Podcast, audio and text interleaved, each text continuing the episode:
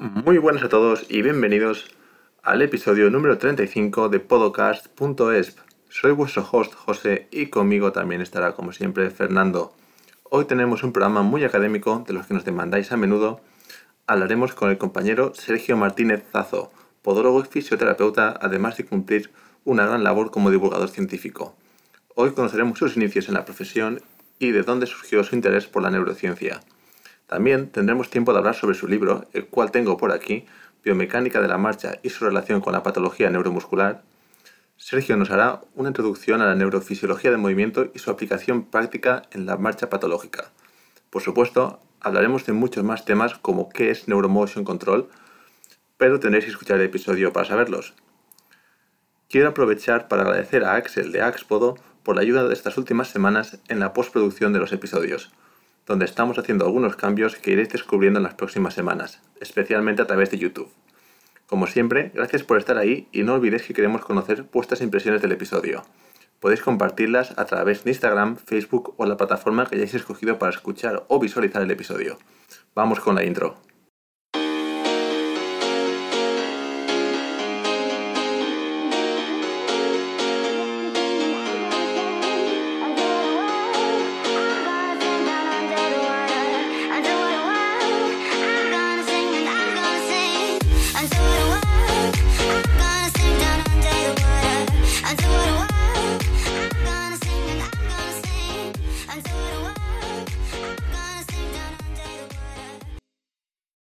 Más a podcast.es. Muy buenas, Fernando, un día más con nosotros.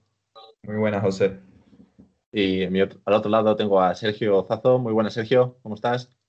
Muy buenas, gracias por la invitación.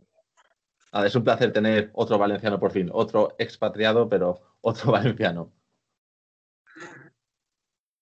Eh, además, eh, es un placer tener, hacer un episodio por fin que no es un madrugón.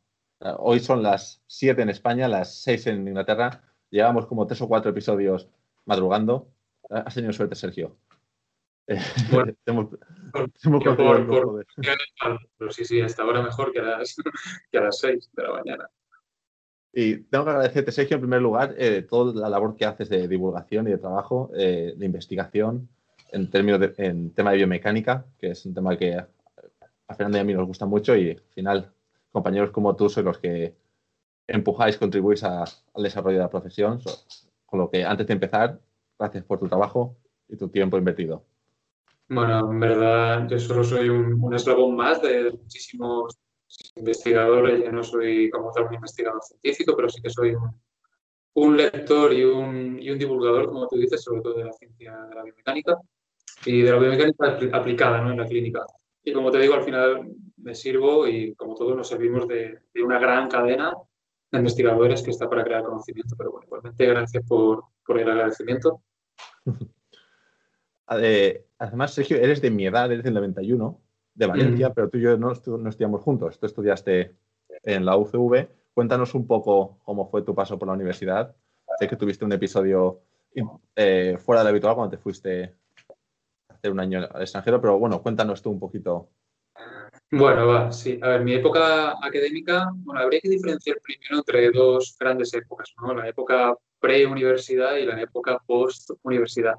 Yo antes de la universidad, bueno, pues no era el peor estudiante, pero no era un gran estudiante y de hecho, sobre todo de niño, ¿no? Era como muy enérgico, típico niño revoltoso y yo no veía sentido a estar toda la mañana en clase y toda la tarde con deberes, eso no, definitivamente no era para mí y yo hasta que llegué a la universidad y encontré mi pasión, era el, típico de, de, mínimo, ¿sabes? Sí que es verdad que hay una cosa que es curiosa, que era como 5, 5, 6, 5, biología, 8, 9. Y así siempre se repetían las ciencias de la Tierra, todas las ciencias biológicas, eso sí que me encantaba. Y es lo único que iba muy bien. Luego, cuando llegó a la universidad, yo sí que tenía claro que quería estudiar fisioterapia y fue un cambio, vamos, dramático. Eh, aproveché muchísimo las clases y me convertí en el, vamos, súper empollón de la clase y sacaba buenas notas. Tampoco las mejores, pero sí, sacaba buenas, buenas notas. Eh, ¿Estudiaste a la vez podología y fisio o una primero y luego otra? Cuando llegué a la universidad, pues precisamente por lo anterior yo eh, no tuve, no, tenía plazas para entrar en la carrera de fisioterapia solamente. Sí que había plazas disponibles en el doble grado de fisioterapia con podología. Como digo yo, en un principio yo quería estudiar fisioterapia y la podología no sabía muy bien tampoco lo que era. Más tarde lo tuve que descubrir. Eh, cuando llegaban ya, bueno, iba avanzando con, con las asignaturas y demás, cuando llegaba hacia el tercero de carrera más o menos, tenía la biomecánica de fisioterapia y he de decir que en un primer momento la biomecánica de la fisioterapia no me gustó, porque el enfoque es muy diferente al que le damos los fisioterapeutas. Había ratos, compañeros, José Luis Fernando, que yo no sabía si estaba en una clase de fisioterapia o de ingeniería de materiales, porque este enfoque de las propiedades tisulares y las curvas de estrés claro, todo eso que era tan, tan enfocado al laboratorio puro yo decía, ¿esto en qué momento voy a poder yo eh, buscar una, una, aplicación de esto? ¿no? O sea, muy, muy complicado, salvo que te dediques a investigar. Sin embargo, luego ya llegó la, biomecánica de podología, que sabéis que somos más expertos en el análisis del movimiento y controlamos mucho mejor la anatomía funcional. Y ahí dije, wow, así que descubrí un mundo que me parecía que era muy aplicable sí que puedo decir de antemano que yo cuando empecé la universidad, yo wow, quería ir a trabajar enseguida. Desde el principio, cuando hice un cursito de terapia manual, nada más empecé la carrera, y ya comencé pues, conocidos, desde la gran verdad de que no tenía la carrera, comenzaba a coger, pues, en fin, tonterías, que en ese momento para mí eran mucho, ¿no? Pues, contracturas, todo eso, pero en aquel momento para mí me servía. Yo ya comenzaba a aplicar mis conocimientos, los que tuviera, ¿no? En mis pacientes y la biomecánica era como, esto sí, esto tiene, tiene un sentido y abre una llave de conocimiento que me permite individualizar el tratamiento, ser más analítico y poder mejorar mejor la, la salud de los pacientes, que es lo que venimos fundamentalmente. Y bueno, y después más tarde, bueno, pues terminé de estudiar en, Colombia. Y en Colombia hay un, hay un dato que es interesante, que es que allí el, el mundo de la neurociencia aplicada a la neurorehabilitación es lo normal. Como aquí lo normal es que el terapeuta se dedique a la terapia ortopédica y a todo lo traumatológico, allí lo normal es aplicarlo a la neurociencia y a la, neurorehabilitación. Y bueno, ahí me, me, llevé un gran impacto porque, bueno, desde mi pensamiento de estar bien en los conocimientos, pues descubrí que había todavía un, mundo que descubrir en lo relativo a la neurociencia y, bueno, pues tuve ese primer contacto y después me, gradué y como todos, supongo, terminé en cinco años las dos carreras y ya pues enseguida comencé a trabajar. Como eh, estuvimos hablando el otro día y, me comentaste exacto sobre Colombia que te impactó mucho y cambió tu forma de ver la, fisioterapia. te fuiste un año a trabajar allí. Eh, cuéntanos un poco más, me gustaría saber un poco más de, de, tu año en Colombia, porque además mucha gente, sobre todo gente joven que está acabando la carrera, está dándose cuenta de que a lo mejor la oportunidad que quieren no está tan cerca, no está en España y a lo mejor el mercado latinoamericano no está contemplado como una opción. Cuéntanos un poco más sobre Colombia, que seguro que hay alguien que le interese la, la idea. En Latinoamérica realmente hay un mercado y hay mucha necesidad de profesionales. Es verdad que las condiciones laborales, bueno, hay que mirarlas bien, porque estamos acostumbrados a, a, cosas, bueno, y son mundos diferentes. Y bueno, en caso de que a alguien le guste, sobre todo el país, etcétera, hay un mercado de trabajo que, que tenemos acceso, somos bien valorados y se puede ir allí perfectamente y sin ningún problema y dejando de lado pues, creencias sobre la seguridad que no son tan ciertas en verdad. Dicho esto, pues comentar sobre lo que me aportó mi, mi, paso por Latinoamérica, por Colombia, o en este caso fue por Medellín, ¿vale?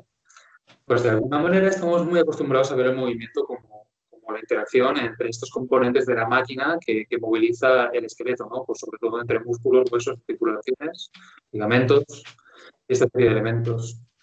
No obstante, cuando comienzas a tratar con el paciente neurológico, y sobre todo desde el punto de vista de la neurorehabilitación, claro, te das cuenta de que mucho más allá de esta maquinaria, lo que importa en este caso es el director de orquesta, quién está movilizando y quién está coordinando toda esa orquesta de movimiento que hay detrás del paciente. Y ojo, porque en ese paciente faltan componentes del sistema, faltan, pues en cada uno hay, habrá que individualizar, pero hay elementos de los que no te puede servir para mejorar su salud. Y eso te exige tal nivel de conocimiento sobre cómo funciona el sistema nervioso, cómo funciona, que, claro, hay otro detalle a mencionar aquí. Porque el cerebro, fundamentalmente, hay una cosa que hay que tener clara, fundamentalmente la totalidad del cerebro está diseñada para, para moverse, para moverse, incluyendo los psicológicos, emocionales, todo ello se ha desarrollado para optimizar la toma de decisiones del movimiento. Entonces, te metes en un jardín en el que tienes que adquirir tantos conocimientos nuevos que yo llegué a Colombia y dije, Dios mío, para pacientes sanos sí, pero para este tipo de pacientes no sé nada. O sea, me sentí totalmente, vamos, muy bajo, muy bajo. Y bueno, fue un primer estímulo para decir, venga, no es suficiente con haberte leído todos los libros de Kirby, haber estudiado todas las teorías de, de, de Dan fue todo, no es suficiente, tienes que aprender más sobre el cerebro y bueno, fue lo que me motivó en parte o lo que me guió en mis decisiones posteriores de formación de posgrado. Por lo demás, decir que mi paso por Colombia fue maravilloso, me lo pasé genial, es un país diferente, pero bueno, si te sabes mover puedes disfrutar muchísimo y recomiendo a la gente que se va mucho más a Europa que a Latinoamérica hacer un, paso por Latinoamérica si tienen la oportunidad. Perfecto. Además, eh, a raíz de la conversación que creamos por Instagram hace dos semanas, mucha gente, me di cuenta que mucha gente estaba un poco frustrada y creo que ver diferentes vías es muy positivo. Pues eh, creo que Colombia te sirvió como motivación para, para escribir tu primer libro. Ah, no se va a ver. Fernando, tiene por ahí. Eh, ¿Alguien no tiene por ahí que no tenga efecto de la cámara? eh, tu primer libro. Primera eh, lo tengo aquí. Sé que también lo tiene. Aquí lo tenemos. biomecánica clínica de la marcha, con un enfoque pues, muy basado en el, en el control motor. Además, libro editado por, por por tipo Neuromotion Control.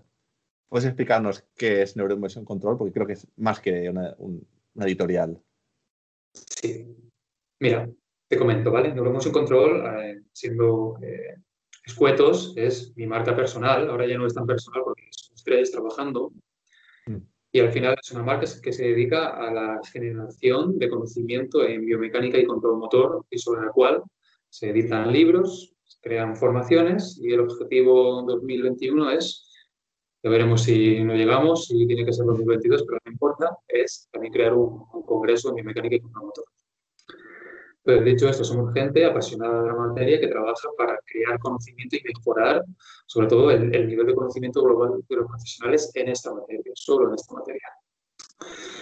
Mirad, compañeros, yo cuando, cuando estudié biomecánica y sobre todo paso por, por, como decía, por Colombia, etcétera, yo rápido vi que la biomecánica no era tanto cosa de, ejes y planos de movimiento, era mucho más de qué hace nuestro sistema, nuestro sistema nervioso con esta maquinaria de la que dispone. Y para dos esqueletos iguales el comportamiento motor puede ser perfectamente diferente, totalmente diferente. Entonces, de alguna manera lo que buscamos con Neuromotion Control es identificar todos los aspectos neurofisiológicos que determinan el comportamiento motor valorar cómo éste influye en la generación de patología y encontrar las llaves que abren la puerta de este sistema nervioso para conseguir corregir de manera permanente y en el día a día el movimiento de las personas para así lograr este beneficio en la patología musculoesquelética. El objetivo al final, el objetivo final de todo no es tanto una metodología o crear un paradigma de conocimiento. el objetivo final tiene que ver con el paciente y con lograr un método que aumente la autonomía de movimiento del paciente, la libertad de movimiento y que consiga resolver tantos y tantos casos de dolor crónico que tenemos en nuestra sociedad, sobre todo en, el caso del dolor crónico musculoesquelético, que es un gran problema. Exacto, ir, ir, al origen, ¿no? No a la corrección, ir al origen del problema y solucionarlo desde, desde digamos, la reprogramación de, del patrón de movimiento de la persona? Hay una cosa muy curiosa, que es que el sistema musculoesquelético ah, interviene en la toma de decisiones que, que, luego tiene el sistema nervioso para generar movimiento. Siendo, pues, eh, poniendo ejemplos, un patrón en varo para un mismo movimiento tiene una coordinación diferente porque su sistema musculoesquelético, si se comporta igual, se mueve diferente, claro, a caso de un, de un, esqueleto neutro, ¿no? Entonces, eh, de alguna manera, el sistema musculoesquelético también determina cómo interactúa este con el sistema nervioso, pero a su vez el sistema nervioso, aspectos eh, psicológicos, aspectos de la experiencia pasada, expectativas del movimiento, hay muchísimos factores también la capacidad que tenemos de control postural, cómo está nuestro sistema vestibular, propioceptivo, los hábitos de la vida, eh, muchísimas cosas que determinan eh, cómo se va a mover. Entonces, conseguir eh, para cada uno de los gestos disgregar todos estos componentes y encontrar ese punto que está fallando y conseguir corregirlo de manera permanente, eso es, eso es una tarea que se dice pronto, pero es un trabajo muy laborioso, pero bueno, lo vamos consiguiendo. Hoy hablaremos eh, más en, en, profundidad del libro, pero antes eh, me gustaría comentar el, la ardua tarea que es escribir un libro, y más un libro científico como el tuyo. Con, ¿Cuántas eh, referencias bibliográficas tiene este libro? En total? Pues, mm, ya no recuerdo la cifra, creo que eran sobre 480 o sobre 500. Se me parece increíble. O sea, cuéntanos un poco cómo es el proceso de escribir un libro. ¿Cuánto tiempo te llevó, eh, así a, grosso modo, un poco tu mm. experiencia escribiendo un libro? Si recomiendas eh, qué eh, aprendizaje de escribir un libro. Mira, diferenciaría dos procesos fundamentales. El proceso de escritura y el proceso de edición. Claro, el proceso de escritura sí o sí lo tienes que hacer. El proceso de, edición depende de si tú contratas una editorial o, al revés, porque muchas veces son las editoriales las que, te, contratan, pues ya tienes ese proceso que te, te aligera, digamos, el esfuerzo. Yendo por orden, en mi caso yo lo editorié con mi, lo edité con mi propia editorial, que es Control, como decía. Lo hice todo. Lo hicimos todo porque no estuve solo, por supuesto. En primer lugar, para para escribir un libro te tienes que hacer una pregunta, un ejercicio de introspección y preguntarte a ti mismo qué tienes que contar, qué tienes que aportar o por qué otra persona mm. con tus mismos intereses iba a perder el tiempo en escuchar lo que tienes que decir. Y no es tan fácil responder a esta pregunta. Yo, como decía, después de terminar la, universidad, pues sí que hice, bueno, pues varias cosas. Hice una formación larga en control del movimiento, era muy práctica, ¿no? porque las formaciones de posgrado tienden a ser muy prácticas, a mí no me sirvió, sí me sirvió, pero no me, no me sació, sirvió mucho. Bueno, al final me terminé, terminé haciendo un máster pues, para responder preguntas, porque claro, pasa una cosa, cuando investigas sobre un tema que conoces, eh, bueno, pues más o menos puedes ir por tu cuenta. Sobre un tema tan diferente como es la, neurociencia, era un lenguaje muy diferente. Yo al final tuve que hacer un máster porque era, necesitaba que me, que me guiaran. Estaba la base. después de responder preguntas, como te digo, y conseguir encontrar esta respuesta a cómo mejorar el comportamiento de la gente que camina y que su relación o su ejecución de la marcha se relaciona con patología, dije, bueno, si yo hubiera tenido un libro, solo con leerlo, esto ya estaría. Y realmente fue un proceso de, años de, de, responder, de responder. Una vez dije, Sergio, creo que tienes algo que contar. Bueno, pues aquí llegó lo difícil, ¿no? Que fue comenzar a organizar todo eh, un guion de conocimiento, hacer una, una, una, revisión bibliográfica para responder a todo ese guion, organizar lectura tras lectura todo el conocimiento que querías expresar en un libro, pues evidentemente sobre un índice, ¿no? Que es el índice inicial que, que creas. Y una vez lo tienes, pues ponerte a escribir, a escribir, a referenciar, y una vez tienes el manuscrito ya llega la hora de las revisiones. Mm. Mira, Luis, Fernando, es probablemente igual de duro el proceso que hay detrás de la escritura como el que hay antes de terminar la escritura. El proceso de revisión científica, el proceso de maquetación, el proceso de ilustración, el, el comunicarte con toda la gente que está trabajando en el libro, es absolutamente tedioso. No digo que no lo recomiende, pero sí que digo que es una cosa que requiere muchísima dedicación. Cuando termina es súper eh, satisfactorio. Perdón. Al final, escribir un libro no es más que un, o editar un libro, no es un proceso que requiere el trabajo de un escritor, un revisor científico, un revisor ortotipográfico, revisor de estilo si lo necesitas, un ilustrador, diseñador gráfico, maquetador y un editor. Conseguir esos servicios llevarlos a cabo y al final del proceso tienes, pues, aquí tengo, bueno, casualmente, tengo aquí Casualmente. no, sí, sí, o sea, y esta es la, es la primera edición, ¿no? que tenéis. Pero, pues, bueno, hicimos unas mejoras y sacamos la, la segunda edición, que tengo dos ejemplares, pero están en la, en la clínica. Si tuvieses que definir, perdón, eh, si tuvieses que definir eh, en una frase la idea del libro para la gente que nos está escuchando. Sé que había gente que estaba pensando eh, eh, conseguir el libro y les dije, si tenéis dudas, esperados unas semanas que vamos a hablar con Sergio. Entonces, para esta gente, para que tengan una idea de qué van a encontrarse en el libro. Mira, para definir el libro, y esto está bien, dejarlo claro porque la gente tiene que saber lo que va a adquirir. El libro no deja de ser un... Vale, a ver, es, difícil definirlo ¿eh? en, dos frases. Mira, es un conjunto de conocimientos bien organizado que va desde lo más básico de la biomecánica, conceptos básicos y abstractos, mecánica de palancas, etcétera, seguido de la neurofisiología que gobierna el, el, movimiento y que a continuación de ello trata de describir la biomecánica normal, cómo las alteraciones del sistema musculoesquelético se traducen en compensaciones y exactamente cuáles son estas compensaciones y a continuación cómo identificarlas mediante la inspección visual. Mm. Luego tiene todo un apartado de pruebas complementarias y para eh, resolver el libro mm, una serie de pautas y de ejercicios prácticos también para mejorar el movimiento mediante el ejercicio terapéutico. Si el lector es esto lo que busca, desde mi punto de vista, es la única, es la única digamos, eh, fuente de información compacta en donde se puede conseguir. Creo que uno de los, de los méritos que tiene eh, biomecánica clínica de la marcha es que consigue resumir todo esto que es inmenso en solo eran como 250 páginas. Y me parece que es una pasada poder, con un librito que al final no es una enorme Biblia, poder eh, conseguir todo este conocimiento bien organizado. Además, tengo que decir que la forma en la que está redactado es muy sencillo el leerlo. O sea, no se hace bola, como pasa con muchos libros científicos en los que eh, se repiten o, las experiencias se hacen demasiado largas y al final te pierdes lo que estabas leyendo dos capítulos antes.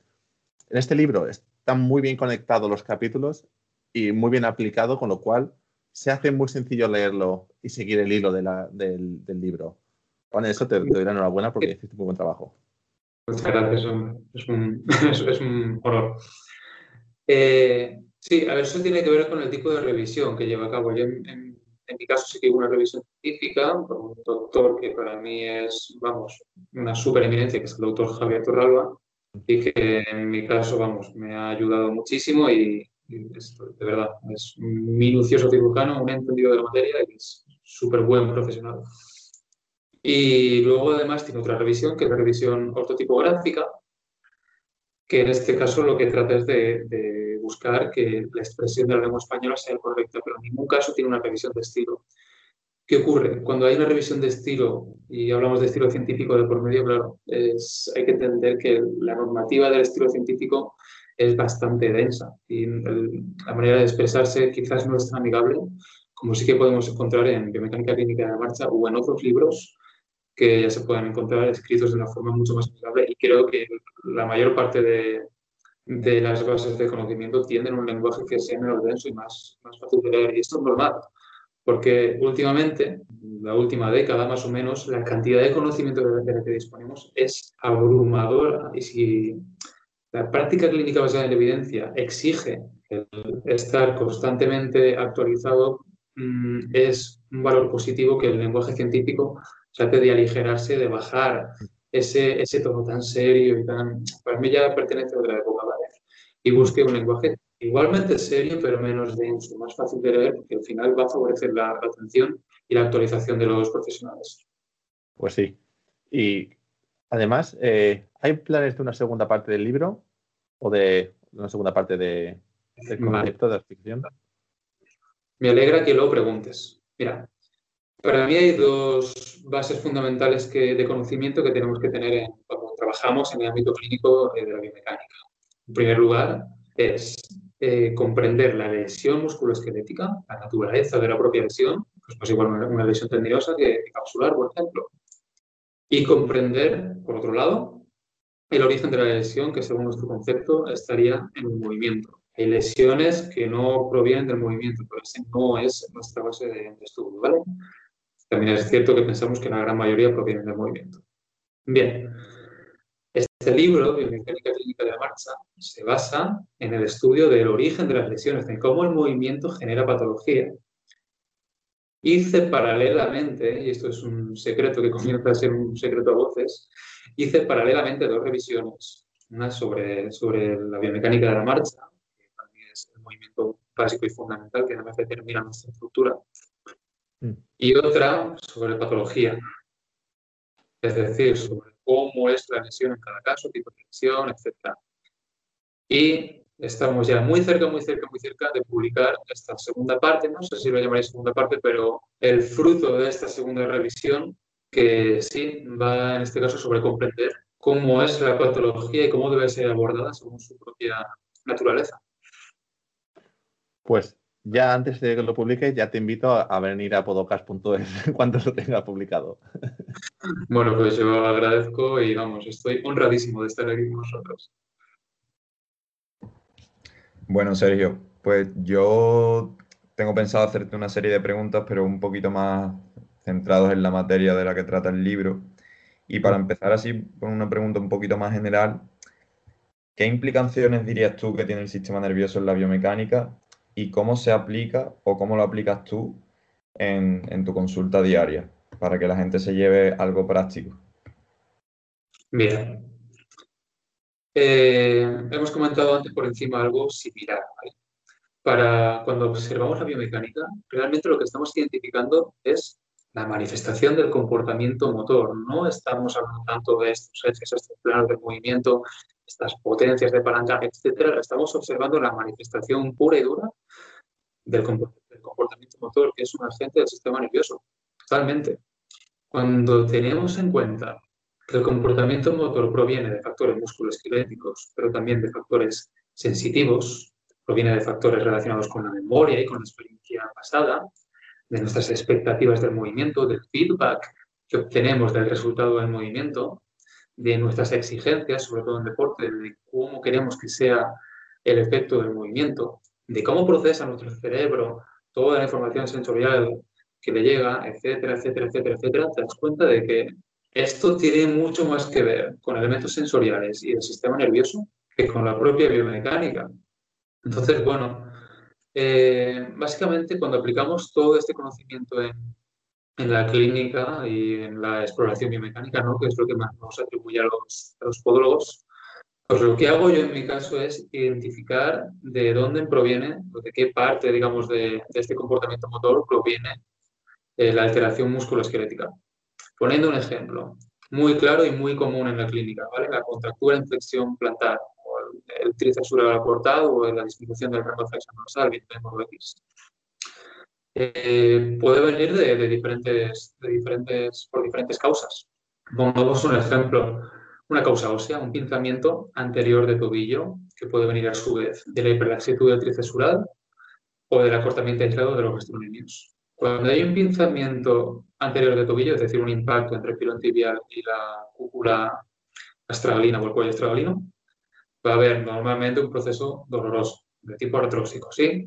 Ese proceso doloroso, un elemento sensitivo, va a tener lugar, eh, perdón, va a dar lugar a una respuesta motora en flexión cuando se llega a cierto rango articular del tobillo y va a restringir, por tanto, de manera activa el movimiento. En este caso, no hay acortamiento, no hay una limitación real de lo que es la artrocinemática, pero sí que hay un rango de, amplitud articular que no está siendo eh, explotada. Hay una restricción activa del movimiento. En este caso, ¿hablaríamos de la contractura? No, para mí hablaríamos de una, eh, una ¿cómo se llama este? En este, en este caso, de una eh, restricción del movimiento mediada por el control motor por una vía activa. Así lo podríamos llamar. Sin embargo, con el paso del tiempo, esta situación que originalmente solo era dolor y nada más, da lugar a un acortamiento real del tricesural y ya podríamos hablar de un, acortamiento eh, muscular. Y por otra parte, en, muchos en, muchos casos observaremos que un paciente, nos imaginamos, que tiene una alteración postural, se acompaña siempre de una alteración postural con un avance del centro de gravedad, por ejemplo. Se acompaña casi siempre de una, eh, de una restricción de la flexión dorsal. Le haces pruebas y puedes encontrarte que efectivamente existe un acortamiento muscular o que no, pero luego caminando tú ves que sí que tiene esa contracción de manera precoz. ¿Tiene una contractura? Para mí sí, pero no es una contractura pasiva, es una contractura activa. No está claro, se puede llamar de muchas maneras, pero yendo otra vez al ejemplo, no sé si me estoy liando mucho más, yendo otra vez al ejemplo de alteración postural, ponemos un ejemplo de una persona con hiperlordosis que tiene más cantidad de masa corporal adelante y por tanto un adelantamiento del centro de gravedad, precisa para estar en bipedestación más cantidad de, contracción por parte de los gastronemios. Esta persona, si, trabaja de pie, por ejemplo, un profesor, pues sabemos que con el tiempo la contracción muscular se, se traduce en rigidez pasiva. Y ya sabemos que el origen real de esa contractura no está en el tobillo, está en la lordosis lumbar y necesita una corrección postural y por ende una corrección eh, de la conducta, eh, la conducta postural, no, del control postural previa a la corrección de la contractura. En este caso lo que ocurre es muy interesante, súper interesante para los podólogos, es que el, músculo sóleo sabemos que es mucho más sensitivo que los músculos gastronemios. Ellos monitorizan la actividad de los gemelos para mantenerse en una bipedestación estable e identifican un micro movimiento del tobillo para aumentar o disminuir la contracción de los gemelos. Entonces, lo que solemos encontrar es esa contractura aislada de los, de los gastronemios. Un sóleo que está con una contracción muy pequeñica, muy pequeñica, y estando atento a ese micromovimiento del tobillo y simultáneamente unos gemelos hiperactivados que están respondiendo a esa necesidad que proviene del avance del centro de gravedad. Entonces, ¿qué tenemos que corregir aquí? Mandar a estirar el, tobillo del paciente no tiene, tiene sentido, pero tiene sentido si lo acompañas de una corrección postural. Identificar toda esta serie de mecanismos y lo más difícil, saber corregirlos de una manera real, de una manera que se aplique en las actividades de la vida diaria, sería nuestro trabajo en la clínica. Perfecto. Y ya que lo has comentado y yo tenía una duda con respecto al libro y así hacemos que la gente le entre ganas de leerlo. Eh, en el libro hablas de que cuando el, el cuádriceps tiene una disfunción y no puede realizar eh, al completo su función de extensión de rodilla, se produce una sobrecarga del sóleo que se lleva a este trabajo. Para una persona que lo piensa anatómicamente y piense pues que el sóleo simplemente se encarga de la flexión plantar del tobillo, ¿nos puedes explicar cómo es que aquí eh, en este caso se sobrecarga el sóleo? Hmm. Mira, cuando hay una, disfunción del músculo cuádriceps, lo primero que hay que tener en cuenta es que se va a restringir la flexión de, rodilla. Yo hay una frase que un día se me ocurrió y la llevo por bandera porque me encanta. No hay libertad de movimiento libre. El movimiento más difícil de, o la contracción más difícil de manejar para el cuerpo es la contracción excéntrica. Es decir, no estoy generando movimiento, estoy controlando excéntricamente un movimiento de una fuerza externa, en este caso la CPRS, durante el apoyo inicial, ejercer una, una fuerza en, flexión de rodilla y excéntricamente el cuádriceps debe ser capaz de controlar este, este movimiento. Cuando no es capaz, lo que tiene lugar es un movimiento restringido de la flexión de rodilla, es decir, vamos con la, la pata, con la pata tiesa, ¿vale? Con la pata palo. Y quien se encarga de estabilizar esa rodilla en extensión es el músculo sóleo. El músculo sóleo, desde su punto eh, de anclaje en el tobillo, es su planta flexor, pero solo hay que tener bueno, cierta visión espacial para ver que si se activa tomando como anclaje el calcán y tira hacia detrás de, de, su origen, de la tibia, en realidad también es un extensor de, de la rodilla. Entonces, el sóleo claramente se encuentra eh, disfuncional para su función excéntrica, puede pasar, pero raramente. Y lo que hace, digamos, cuando el músculo cuádriceps no es, no es capaz, tomar el mando de esta función y buscar la hiperextensión y lo que vemos que es muy común en gente con patrón lumbar es que toda la fase de apoyo transcurre en, extensión de rodilla, no existe esta flexión tras la respuesta a la carga y bueno, sí que habría una flexión ya durante durante el momento propulsivo, pero no durante la respuesta a la carga o este momento excéntrico. Entonces el solio en efecto es un extensor de rodilla. Sí, sí. Perfecto. Y tocando otro punto que has comentado y que también se trata en el libro, eh, por ejemplo, con el tema de la contractura en flexión plantar, cuando hay un acortamiento de gastronemio, estiramientos estáticos, estiramientos dinámicos, ¿cuál es la tendencia en los últimos años y en la bibliografía actual? Me lo he preguntado muchísimo, muchísimo, porque, claro, nunca sabes qué mandar. Hay mucha investigación con buena metodología, que es más importante, que apoya tanto unos como otros. Mi conclusión final sobre el tema es la metodología que favorezca la adherencia. lo que al paciente le sea más cómodo, bien planificado, en mi, en mi experiencia tiene un efecto. Ojo, siempre buscando una corrección del reclutamiento que no es normal, como comentábamos antes. La contractura de flexión plantar, si proviene de una alteración postural, el estiramiento debe de, estar, eh, debe de ir de la mano con una corrección postural. Y luego me gusta adaptarme al paciente. En mi caso, si el paciente es un paciente deportista que me va a permitir hacer estiramientos dinámicos, yo los prefiero. Porque hay, bueno, pues revisando la bibliografía, veo mejores resultados. En mi clínica veo muy buenos resultados en el estiramiento dinámico. hay diferentes metodologías, 10 segundos y descanso de 5, 15 eh, segundos de descanso de 5, que depende del estudio, ¿no? Pero sobre todo en pacientes deportistas. ¿Por qué? Porque sé que lo van a hacer, porque quieren, quieren salir al campo, quieren entrenar y son súper aplicados. El estiramiento dinámico requiere una atención, requiere estar atento al cronómetro, requiere, requiere más participación por parte del paciente. ¿Qué ocurre cuando el paciente, bueno, pues es pues, probablemente de otra edad o ves que eh, hay menos probabilidad de que se adhiera al tratamiento? Un estiramiento dinámico, un minuto, dos minutos, tres minutos al día, eh, dinámico estático, perdón, de seguido, es perfectamente efectivo si se incluye en un programa bien, bien diseñado. Perfecto. Y ya para continuar, que esto también lo tratas en el libro, pero si nos lo puedes resumir un poquito, ¿Qué utilidad tenemos con la electromiografía de superficie en la marcha patológica que vemos en la, clínica? Mira, tenemos que identificar fundamentalmente, claro, hablamos de electromiografía de superficie, ¿vale? Fundamentalmente dos, dos aspectos de la señal. En primer lugar, ¿cuál es la intensidad de la señal que nos refleja el reclutamiento de fibras musculares? Y por otro lado, ¿en qué momento aparece el reclutamiento? Durante, eh, el, durante el periodo de tiempo que está el músculo activo también podemos observar si existen, bueno, en la, gráfica se ve como dientes de sierra, si existe una caída, digamos, del reclutamiento que se podría traducir o bien en fatiga o bien en un daño neurológico, pues podría ser, por ejemplo, una neurapraxia, una compresión del nervio pues, más superior, ¿no? Eh, me parece interesante observar, pues, por poner ejemplos, porque si no todo es muy abstracto, por ejemplo, el músculo recto femoral, si tiene una buena activación justo eh, en el momento previo al despegue, de, al despegue de los dedos, al despegue de los dedos.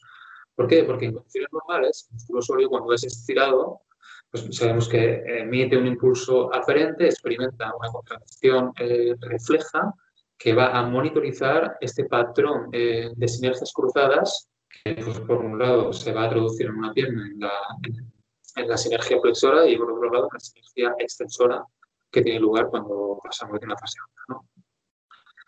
Entonces, el hecho de que, por ejemplo, un músculo recto femoral hiperlaxo no se estire lo suficiente o no soporte más eh, suficiente, suficiente tensión, mejor dicho, y no dé lugar a esta señal de electromiografía justo antes del despegue de los dedos, me va a dar información de que también hay un déficit sensitivo y que, bueno, se intenta compensar con el músculo psoas, pero el músculo psoas no está diseñado para esto. El reflejo proviene, debe provenir del músculo eh, recto femoral, en este caso.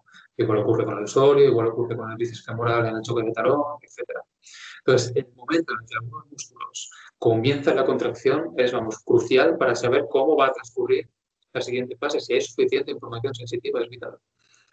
Luego podemos observar qué cantidad de, cuánta cantidad de reclutamiento tenemos en ciertos músculos e incluso dentro del balance de grupos musculares. Por ejemplo, si hay más cantidad de reclutamiento en el cuádriceps medial o lateral o en los isquiotibiales mediales o laterales, que en este caso nos determinarán cuál es el balance muscular en rotación de la tibia, súper importante en lesión de rodilla y de tobillo.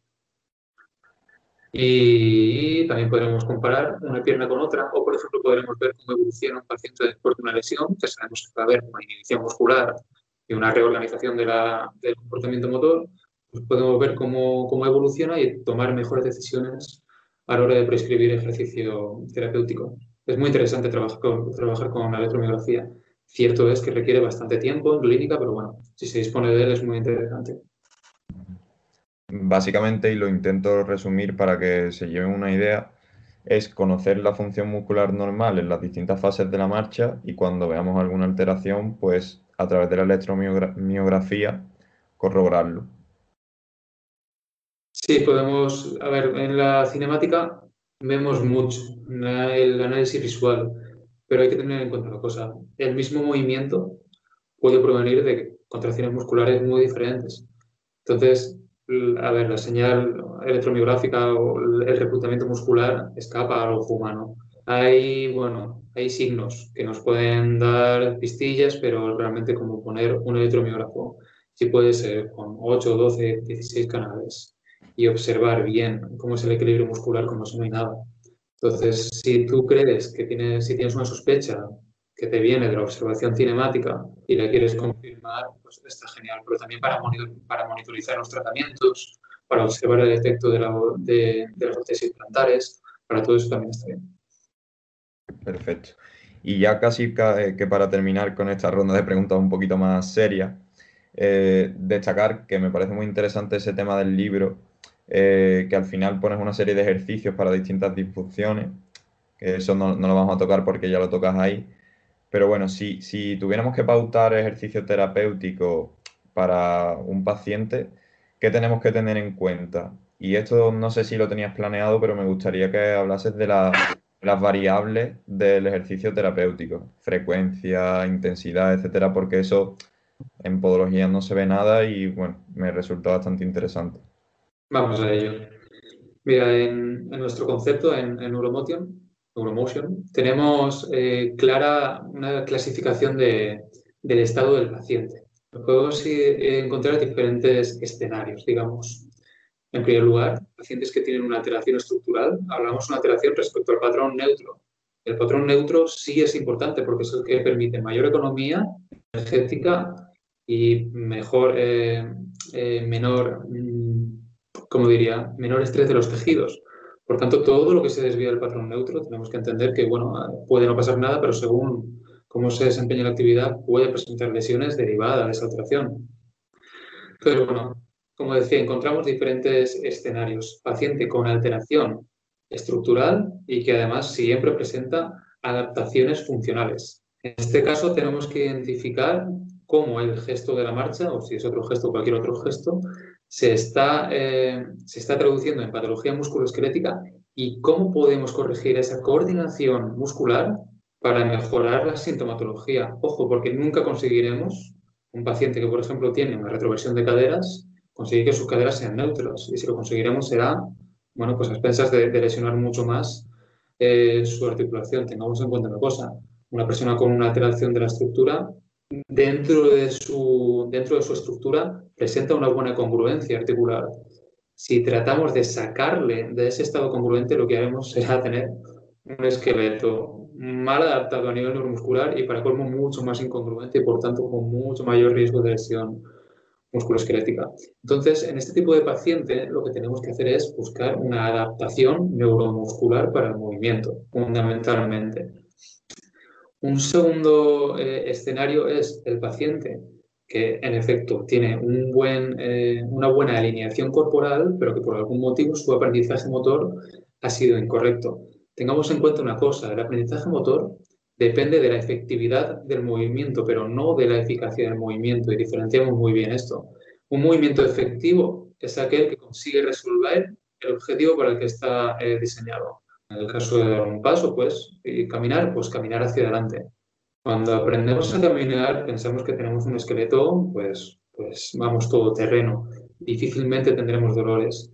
Y puede ser que aprendamos con un esqueleto bien alineado gestos, motores que no son perfectamente eficaces, es decir, no son ni los más económicos ni los que conllevan menor estrés de tejidos. Claro, con el tiempo crecemos. El, aprendizaje motor, si funciona, no se cambia. Y puede ser que este aprendizaje nos, nos, eh, nos conduzca hacia, hacia lesiones. En este segundo caso es mucho mejor que el anterior, porque bueno, por lo menos disponemos de una buena estructura para optimizar el funcionamiento del esqueleto. Entonces solamente tendremos que enseñar al paciente a moverse correctamente. Que lo digo, lo digo rápido, pero tiene, tiene, tiene, tiene dificultad, ¿no? Sobre todo desde el punto de vista de que la marcha está muy automatizada. Realmente el control de la marcha no es cortical, no tiene que ver con el movimiento voluntario, tiene que ver con la interacción entre, bueno, pues, mm, núcleos del, tallo del encéfalo, donde destaca el, la formación reticular y también con un control espinal o de este control del movimiento rítmico. Entonces, cambiar eso se puede hacer, pero bueno, es una tarea, eh, hay que hacerla, requiere un tiempo, pero, pero se puede hacer, sí. Y un tercer escenario que nos podríamos encontrar es un paciente, que además hay bastantes, que tiene un buen esqueleto bien alineado, que se mueve correctamente, pero que su estilo de vida es tan exigente y lleva, lleva a cabo tanta actividad que finalmente entra en fatiga y no está bien acondicionado para el movimiento. Este sí que es el mejor de los mejores escenarios, porque solamente con acondicionar al paciente, y si ha habido alguna pequeña compensación o algo, bueno, pues se puede corregir, el paciente ya eh, la, sintomatología eh, remite. Sobre la dosificación del ejercicio, depende del objetivo. Normalmente, en nuestro concepto, lo que buscamos es equilibrar el balance muscular. Entonces, muchas veces necesitamos un cambio en, el equilibrio de rigidez y laxitud que presentan las articulaciones. Normalmente, para buscar esa rigidez, tenemos que llevar al músculo a fatiga y siempre tratamos de respetar la función natural para la que está hecha el músculo.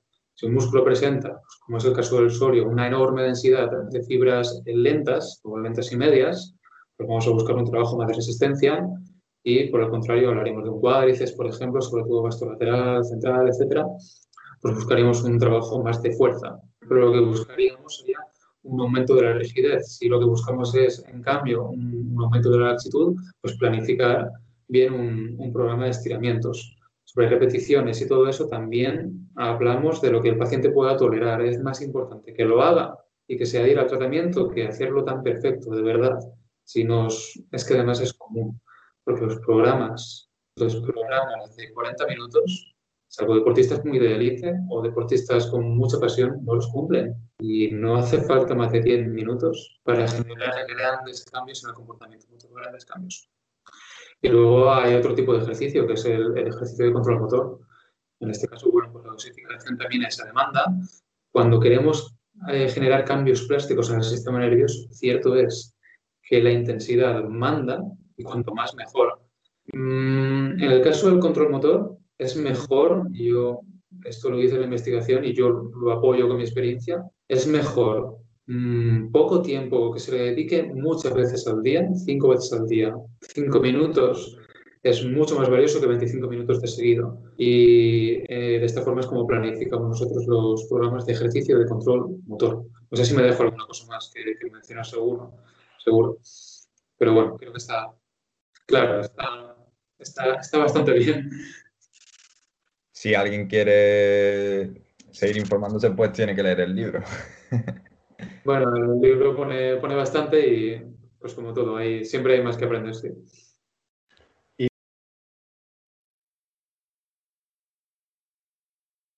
Sergio, ya dejando un poco más de lado el, tema del libro, que, de verdad que lo recomiendo muchísimo a la gente eh, los conceptos, lo, claro que están los conceptos y, la aplicabilidad directa que tiene. Eh, siempre hacemos, para acabar las entrevistas, siempre nos gusta hacer una serie de preguntas a nuestros invitados, un poco para conocer su opinión sobre estos temas y, y, y sirven a modo de consejo para los, para los que vienen por detrás. Entonces, esta pregunta es original de Fernando, pero se la quito y te la voy a hacer yo. Eh, si, si tuviese la oportunidad de, de dar un consejo a, a Sergio antes de comenzar la universidad, ¿qué, le dirías? Vale. Es buena pregunta, ¿eh? Te diría varias cosas. A ver, seguramente el, consejo, si se puede llamar así, más importante que le podría dar es el siguiente. Mira, aprender, porque por supuesto hablamos de ir a, a la universidad para aprender, ¿no? Mira, aprender para mí es como unir puntos. Si entendemos que cada dato en tu memoria es un punto, la unión entre un montón de puntos constituyen lo que comprendemos como conocimientos y habilidades. Y cuanta más riqueza haya en esta variedad de datos, cuanto más cosas sepas de más ramas, realmente las habilidades y la capacidad de resolver eh, problemas en, en clínica que vas a tener en el futuro será superior. Por tanto, que no, a mi Sergio, a mi Sergio del pasado le diría que no desprecie ningún conocimiento que tenga a su alcance y que trate de aprenderlo con cierto grado de pasión, con motivación, porque solo así va a perdurar en la memoria. Conocimientos que tendemos a despreciar, la bioquímica, la fisiología, la estadística, todas estas asignaturas que son callos, que son huesos, que nos quitamos de encima y que nos olvidamos de ello, realmente van a resolver muchísimas preguntas del futuro. Entonces, busca cuanto más puedas la mejor variedad de puntos para luego poder unirlos y tener el conocimiento más enriquecido posible. Y creo que ese concepto, ese consejo es buenísimo y una aplicación que tiene más directa a la población. Fernando y yo somos un poco nazis de la especialización, ¿no? Pero realmente para ser un gran biomecánico tienes que saber de cirugía porque algún paciente tuyo va a necesitar cirugía. Eh, que aunque no la hagas tú, vas a tener que saber qué necesita ese paciente. Eh, solo por un ejemplo de cirugía, o vas a necesitar la ayuda del traumatólogo, tienes que saber qué va a hacer esa otra persona. Con lo cual, aunque tú seas el mejor biomecánico, tienes que saber qué hacen los, las otras especialidades que están a tu alrededor. Naturalmente. Y segunda parte de la pregunta, si te encuentras a Sergio justo después de acabar la universidad, ¿qué le dirías? ¿No vuelvas de Colombia? Siempre sí, España es un país también maravilloso, así que eso, bueno, podría haberse quedado, pero aquí, aquí estamos bien también. Mm, seguramente le diría que, que sepa aprovechar las oportunidades que tiene cuando habla con, con, gente sabia y con experiencia. Pues en este caso, pues estoy con gente sabia y con experiencia y me gusta aprovechar eh, cada oportunidad que tengo de aprender de los, de los compañeros. Casi todos los problemas que tengamos en clínica, las dudas, el conocimiento que necesitamos, casi todo lo ha tenido otra persona. Y hay, hay detalles de, de, conocimiento que no vamos a encontrar en ningún libro, que solo están en las mentes de los compañeros, de los grandes compañeros con años de experiencia, con muchísimos pacientes resueltos y que solo ellos te pueden contar. Entonces, desde la benevolencia, desde el querer aportar, desde el, querer contribuir con la, con la profesión, rodearte de, de, compañeros sabios seguramente sea uno de los mejores consejos que, puedo dar al que está en, vamos, en cuarto de carrera. Genial, y me gusta mucho porque, además, eh, insistiendo otra vez con la conversación que tuvimos por Instagram la semana pasada o dos semanas, muchos jóvenes me decían, es que no trabajo demasiado en podología y estoy un poco aislado, hago cursos, pero como no lo aplico, luego lo olvido. Pregunta, llama, eh, ofrécete a ir a observar, no, no vas a poder observar ahora porque hay COVID, pero es observar a un compañero llama, pregunta, envía un mensaje, nadie te va a contestar mal porque le preguntes una duda. Y si te contesta mal, que, con perdón, es un capullo, ¿no? Pero pregunta a compañeros, pide, eh, enriquecete de, de, otros compañeros con más experiencia, porque han pasado por que tú has pasado. Todos hemos tenido un inicio complicado, luego te asientas un poquito y las cosas empiezan a rodar cuando llevas un tiempo en la profesión. Con lo cual, todo el mundo va a querer ayudarte. Sí, sí, totalmente de acuerdo. Y es que realmente aprender, o sea, adquirir conocimiento y aprender no es lo mismo. Adquirir conocimiento es una cosa, es almacenar datos bien organizados. Adquirir habilidades clínicas, eso solo se consigue trabajando. Cierto es que el trabajo tiene que tener previamente un, conocimiento, claro, si no, no, no habría nada en lo que basarse. Pero desde luego que trabajando y viendo cómo otros trabajan, viendo la aplicación práctica, es la única manera de que, de que nuestra, nuestro cerebro ¿no? acomode esos conocimientos y los pueda traducir en, habilidades. Sí, sí, totalmente de acuerdo contigo, José Luis. Además, hoy en día tenemos mucha más interconexión. estoy hablando yo desde, Inglaterra con Fernando que está en Andalucía y contigo en Asturias. Hace 20 años no se puede hacer esto. O sea, aprovechada ahora. Totalmente de acuerdo. Siguiente pregunta. ¿Quién nos invitarías, quién nos recomendarías para invitar al podcast en el futuro? Compañero para invitar al podcast. puede ser podólogo o no podólogo. Normalmente van a venir podólogos, pero admitimos cualquier sugerencia. Hay bastantes compañeros que podría, que podría recomendar. A ver, esta pregunta. Me, lo es más compromiso, ¿no? Es más compromiso que. No, sí, sí, tiene parte de compromiso, pero bueno, a ver. Puedo decir a uno solamente, ¿no? Sí, bueno, puedes decir más. Luis Roche dijo un montón. Mira, hay un compañero que es fisioterapeuta, que es polaco, que es reconocido en nuestro país, que es el único docente en, una cosa que es, bueno, similar, similar y no a lo que yo hago en, Neuromotion, que es eh, Mijal Adala. Mijal Adala es un fisioterapeuta que se dedica solamente al tratamiento basado en control motor y es, vamos, un, un compañero 10 de 10 un buen docente, yo me he formado con él y es un auténtico fenómeno. En el mundo de la podología, pues hay un, reputado Instagramer que me gustaría, me encantaría ver en podcast. No sé si ha ido, creo que no ha ido. Si, y si ha ido, por favor, pues de inmediato. ¿No? queda muy mal. No, no, no, porque yo pues, en fin, no me dedico a Instagram y no, y no veo. Que es mongólogo, que es mi oh. gran amigo. Hay algo pendiente ahí. No, no, no he estado aún, pero hay, hay algo pendiente. para mí es el, de lo más grande que hay en la podología, lo amo. Todo mongólogo, un saludo desde aquí. sí, pues estos dos pueden estar bien, un terapeuta y un, y un, podólogo que además, este compañero último que comentó, tiene fama por, por, su personalidad, porque es una gran persona, un gran compañero, pero además yo lo conozco en lo personal y es un gran podólogo, sabe muchísimo, muchísimo de biomecánica y muchísimo de, de todo, es un súper buen profesional. Entonces sí que sería muy interesante verlo, me encantaría verlo. Pues, podólogo está en la lista y al, a tu, al compañero de Polonia lo apuntamos también. Siempre es interesante eh, hablar con gente de otros países. ¿Me has dicho que practica en España? ¿Él? Él trabaja en Bolonia eh, clínicamente, pero aquí es docente. Vale, ¿habla español? Sí, sí, sí. En polaco aún voy algo flojo. Vale, perfecto. habla español, español, bueno, una palabrilla sí, sí va, pero no, no, como ya vale, yo polaco. perfecto. Eh, dos últimas preguntas. ¿Un libro que nos recomendarías? Mm, mira, voy a servir un libro contra ya que es un poco la temática de, hoy. Voy a. Hay uno que es de autores españoles, que además también lo escribió un, profesor mío, que es Roberto Cano de la Cuerda, que es otro fuera de serie.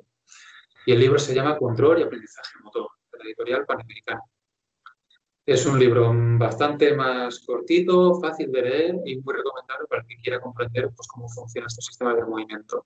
No es muy práctico, pero sí que como base teórica es súper bueno y muy bien, muy bien explicado. Y hay otro que se llama mm, Control Motor de Investigación a la Práctica, que es bastante más denso, mm, bastante más largo pero prácticamente está, bueno, es que la mayor parte del conocimiento que sabemos hoy no sabemos tanto. Control motor lo encontrarás en ese libro. Es más tedioso de leer, pero, pero bueno, es, es mucho más extenso y vale la pena tenerlo. Eh, esos dos, esos dos están bien.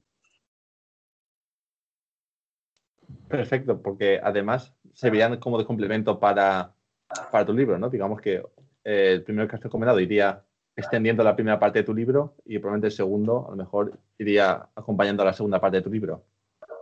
Sí, mira, el, primero, en mi, libro, el cuarto capítulo, que se llama El del movimiento, es como una versión mini. No voy a decir que es una versión porque tampoco es igual, ni, mucho menos me fijé ahí, pero tiene un rollo que es similar al rollo que tiene el libro de, de los autores españoles, de control y aprendizaje motor.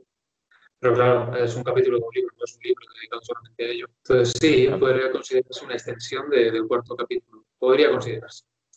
Y el otro, vamos, es que es una gran Biblia sobre, sobre la materia y con un enfoque práctico que me, que me gusta mucho. Y no sé si Fernando quiere añadir algo a los libros.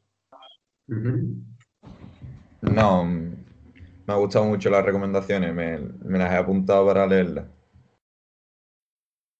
Las de los libros, ok. Y última pregunta que te voy a hacer las dos, porque tú eres valenciano, entonces eh, una tienes mucha presión. O sea, siempre preguntamos una pregunta trampa sobre comida. ¿Vale? O sea, la tortilla de patata, ¿con cebolla o sin cebolla? Siempre con jugosa y, vale. La primera aprobada. y la segunda, que si la fallas, es probable que borre el episodio y no se suba. la paella, ¿Cuál es la mejor paella para ti? No me digas la que hace tu madre, eh, que esa ya la uso yo, Jenny. Eh, ¿Qué debe llevar la mejor paella para ser la, para ser la mejor? Mira, nos estamos metiendo en un territorio comprometido, ¿vale? Te voy a contestar desde, desde el corazón. Es que yo, además de ser un apasionado de la biomecánica y del control motor, soy un apasionado de los animales. Y soy animalista y soy vegetariano. Entonces, como soy vegetariano, no te puedo recomendar la paella de pollo y conejo y tampoco el arroz a banda. Te tengo que recomendar la paella de verduras. Ojo, bien hecha y con gusto, porque claro, hay que saber hacerlo. Es más difícil cocinar vegetariano que cocinar es difícil, es difícil, pero bueno. Eh, para mi gusto, la única que he probado, ¿vale? Porque además llevo toda la vida siendo. Entonces, la única que he probado, a mí me gusta que me vaya Como todo, se puede hacer bien o mal, ¿no? Pero espero que me lo apruebes. Yo sé que no te lo esperabas, pero espero que me lo apruebes. Siempre puedes hacer, hacerla con caldo de pollo. no, no es, ya es broma. Te la apruebo, te la apruebo, me gusta. muy, muy buena opción. Pues chicos, muchísimas gracias por el episodio de hoy, ambos, a Sergio, a Fernando. Muchísimas gracias por estar con nosotros. Eh, me ha gustado mucho, ya me leí el libro, me gustó el libro. Me, me, ha gustado mucho volver a escuchar hablar sobre el tema del libro y me lo voy a releer, que me he dado cuenta de que hay cosas que ya se me han ido olvidando a medida que hablábamos. Y, Leer es lo que tiene, que te quedas con un trozo y se te olvida otro trozo del trozo. Pero bueno, al final te quedas con lo importante, ¿sabes? Es lo más frustrante, las horas que se dedica a leer para que luego a la semana acordarte de, de cosillas. Por eso hay que, hay, que aplicar lo que haces en lo que se te pide, hay que aplicar. Exacto. Recordad a todo el mundo que este episodio estará también en YouTube. Si nos queréis ver las caras a los tres, siempre se hace más entretenida la conversación si ves a la gente hablar me parece a mí. Eh, así que os recomiendo a todos escuchar en podcast o en YouTube. Gracias a ambos. Eh, buenas noches y cuidaros mucho. Para mí, chicos, ha sido un honor estar con vosotros y con los compañeros. Sois, vamos, hacéis una labor, ya lo dije, lo dije por privado, los dos, una labor gigante, porque pertenecer a un gremio que tenga un podcast tan, tan, tan especializado y con tanta buena onda, pues, vamos, yo en mi caso lo valoro muchísimo. Entonces, bueno, gracias por invitarme y, por mi parte, buenas noches. Sabes que estás reinvitado, obligatoriamente ya, solo está grabado. Gracias.